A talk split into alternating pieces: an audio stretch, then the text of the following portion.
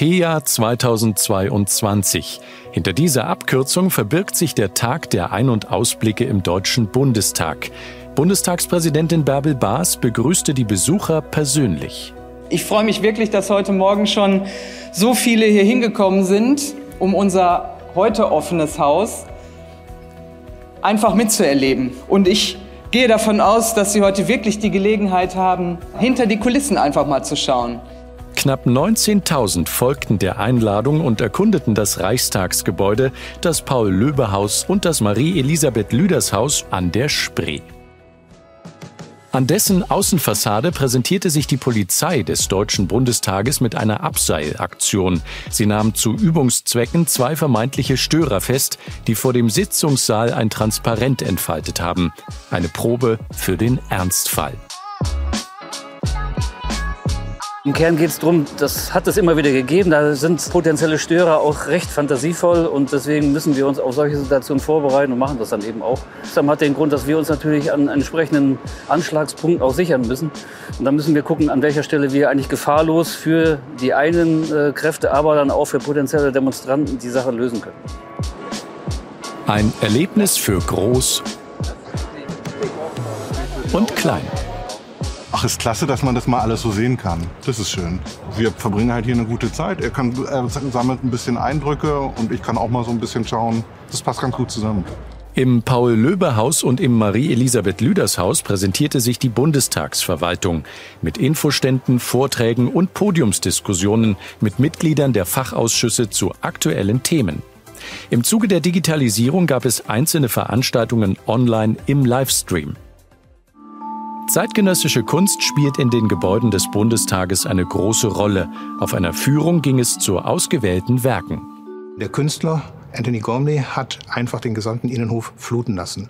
Und zwar schwarz unterlegt, sodass ein ganz ruhiger, schwarzer Spiegel entstanden ist, der nicht zufällig an den Stein erinnert, der in Stanley Kubricks Odyssee 2001 ja ganz am Anfang des Filmes erscheint und das leitmotivig durchzieht.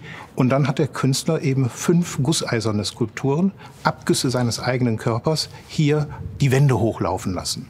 Und er spielt mit dieser Idee, um diesen Raum erfahrbar zu machen. Also indem sich Menschen hier bewegen, haben sie die Chance zu erfahren, welche Dimensionen hat der Raum. Und indem sie hier rausgehen auf diesen Steg, und der Steg wird in das Gebäude hineingeführt, lädt also dazu ein, werden sie auf einmal selber Teil der Installation.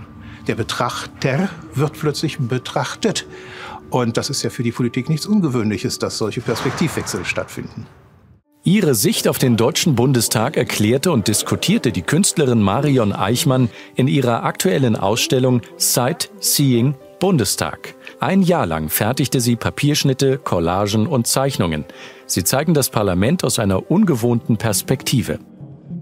Nicht nur für Marion Eichmann ein Höhepunkt. Die gläserne Kuppel des Reichstagsgebäudes mit ihrem Weitblick über die Hauptstadt.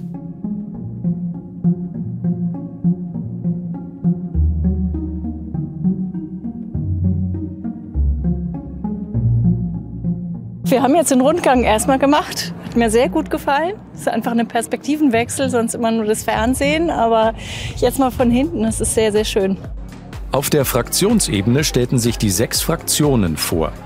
Abgeordnete von SPD, CDU, CSU, Bündnis 90 Die Grünen, FDP, AfD und Die Linke kamen mit den Besuchern ins Gespräch. Es ist sehr gelöst. Es ist natürlich auch ein schöner Tag heute. Und ähm, ich glaube, die Leute sind sehr auch an dem dokumentarischen Material interessiert. Das saugen alles ein, was hier so zur Verfügung gestellt wird, sind sogar an den Fraktionen hier interessiert. Also es kommt alles sehr gut an. Besonders eindrücklich war für die Besucher, den Plenarsaal mit eigenen Augen zu sehen. Diese Perspektive kennen sonst nur die Abgeordneten. Der Blick hinter die Kulissen brachte wieder einmal reichlich Erkenntnis mit sich. So auch, dass im Deutschen Bundestag Bienen zu Hause sind und das Parlament sogar eigenen Honig herstellt. Das war sehr schön, wunderbar. Ich glaube, wenn ich äh, noch in Berlin bin, würde ich nächstes Jahr auch hier kommen. Ja. Ein gelungener Tag, der mit vielen interessanten Gesprächen, neuen Einsichten und einigen schönen Aussichten endete. Weitere Informationen finden Sie auf www.bundestag.de.